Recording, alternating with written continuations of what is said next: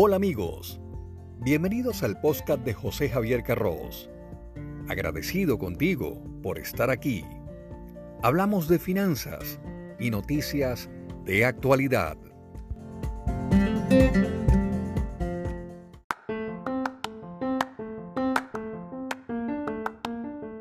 Tener el camino claro hacia un futuro con mayor libertad financiera indiscutiblemente que ayuda.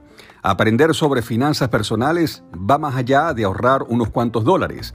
Soy José Javier Carros. Bienvenidos a este nuevo episodio de mi podcast. En él doy cinco pasos para administrar con mayor eficacia tus finanzas personales.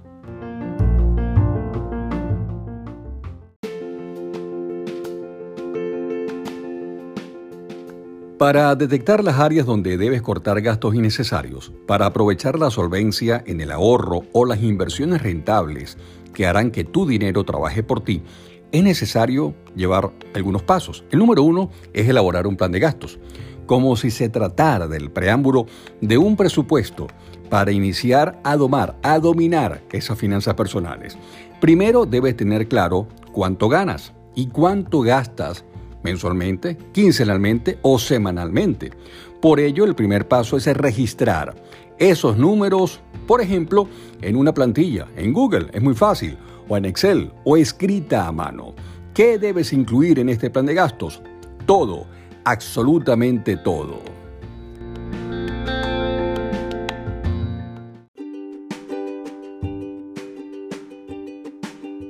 El paso número dos es reducir los gastos. ¿Cómo puedes cortar, reducir esos gastos? Basado en un plan de gastos. Lógicamente, determina con objetividad cuáles no son necesarios, sin caer, eso sí, en los extremos puedes eliminar uno que otro, que no significa que vas a vivir una vida austera, evitando tener una vida social tranquila, confortable. Controla la necesidad de comprar impulsivamente, allí está la clave. La mayoría de las veces se adquieren artículos que no se necesitan en el día a día.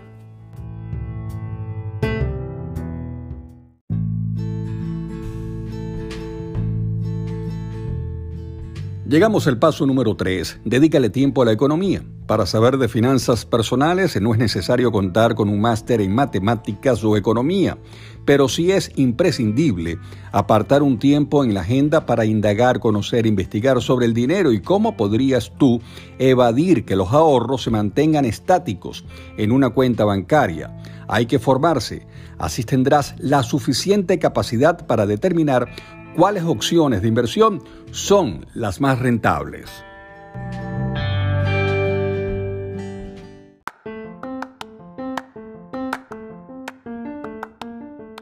El paso número 4, los pagos automáticos. Allí, mientras sea posible, eso sí, establece todos los servicios como pagos automáticos, alguna tarjeta destinada únicamente para eso. De esta manera estás actuando como una medida preventiva ante cargos por mora o impagos.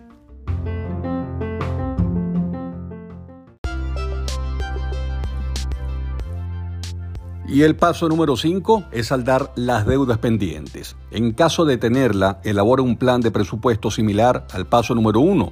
De esta forma vas a establecer una cantidad de dinero fija cada mes sin tener que sacrificar algunos otros pagos prioritarios.